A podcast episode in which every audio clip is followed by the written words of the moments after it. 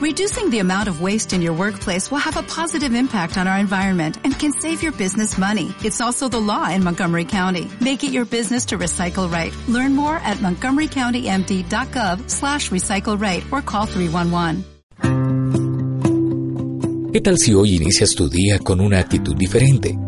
Cambiando la preocupación por la esperanza, la queja por la gratitud y la tristeza por una sonrisa.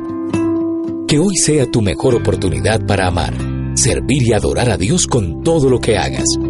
Este es el diario de un adorador con el pastor Yacid Vargas.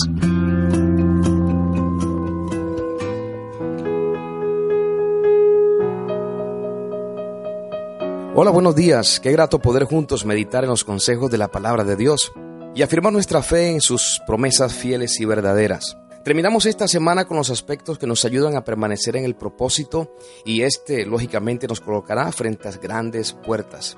La madurez, la precisión y la acción. Medité un poco en la forma como el Señor Jesús se enfocó en hacer la voluntad del Padre sin permitir que muchos factores espirituales o terrenales le robaran su atención y enfoque, incluso la insistencia emocional de sus discípulos más cercanos en muchas ocasiones. La planificación, además de ser una aliada de la precisión, es fundamental en nuestro diario vivir. Se requieren para poder cumplir la agenda de Dios de manera efectiva. Desarrollar un propósito familiar, ministerial o laboral requiere de un buen plan de acción y una buena administración del tiempo y de los recursos. Quiero compartir contigo hoy algunos tips que están incluidos en el capítulo número 9 de mi libro El diario de un adorador. Primero, establece un propósito. Pregúntate qué deseo hacer o qué quiero lograr. Segundo, desarrolla una estrategia o cómo lo harás. Tercero, asigna un presupuesto. ¿Cuánto me cuesta hacer lo que realmente tengo en mi corazón? Y en este punto es importante que te asesores de un experto en el tema. Y cuarto, determina un tiempo. ¿Cuándo deseo ver cumplido este propósito o este proyecto? Ten presente que la improvisación es enemiga de la precisión y la efectividad. Por eso, Proverbios 21:5 dice, los planes bien pensados y el arduo trabajo llevan a la prosperidad, pero los atajos tomados a la carrera conducen a la pobreza. Seguramente has escuchado o expresado esto.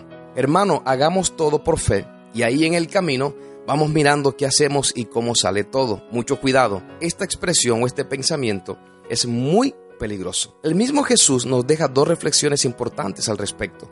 Lucas capítulo 14, verso 31 Dice, ¿qué rey al marchar a la guerra contra otro rey no se sienta primero y considera si puede hacer frente con diez mil al que viene contra él con veinte mil? También Lucas 14, 28 dice, sin embargo, no comiences sin calcular el costo.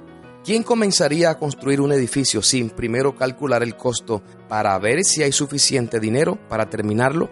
Estoy seguro que pensaste, pero hay que tener fe. Por supuesto que sí, pero la fe trabaja en la base de un orden y no en una constante improvisación sin propósitos claros. Por eso el Señor le preguntaba a las personas, ¿qué quieres que te haga?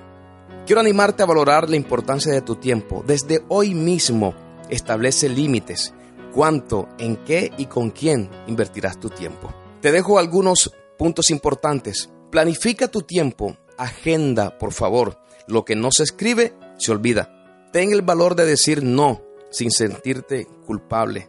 Además, lo que no es importante para ti y tu familia, descártalo. Así de sencillo. Y por último, asóciate con las personas correctas. Quien pierde su tiempo te hará malgastar también el tuyo. Estamos viviendo días en que nuestra familia demanda una buena inversión y administración del tiempo. Atrévete a pagar tu celular un fin de semana Desconéctate. Permite que tus hijos y tu cónyuge vuelva a disfrutar del tiempo de calidad que ellos tanto merecen. Y lo más importante, el Señor dijo que tendríamos que amarlo sobre todas las cosas. Y esto implica darle el tiempo y el lugar que Él se merece. Tu llamado o tu empresa o ministerio no es primero que Él. Recuerda, enfócate en el propósito. Sé maduro, preciso y efectivo en tus acciones y éstas se convertirán en llaves que abrirán grandes puertas para ti y para tus próximas generaciones. Soy Yacid Vargas y esto fue el diario de un adorador. Bendiciones.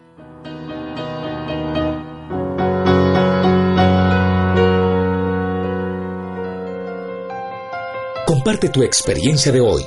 Escríbenos a eldiariodeunadorador.gmail.com y sigue al pastor Yacid Vargas en sus redes sociales. El Diario de un Adorador. Principios y valores para una vida práctica y efectiva de adoración y servicio. Solicita este libro hoy mismo en amazon.com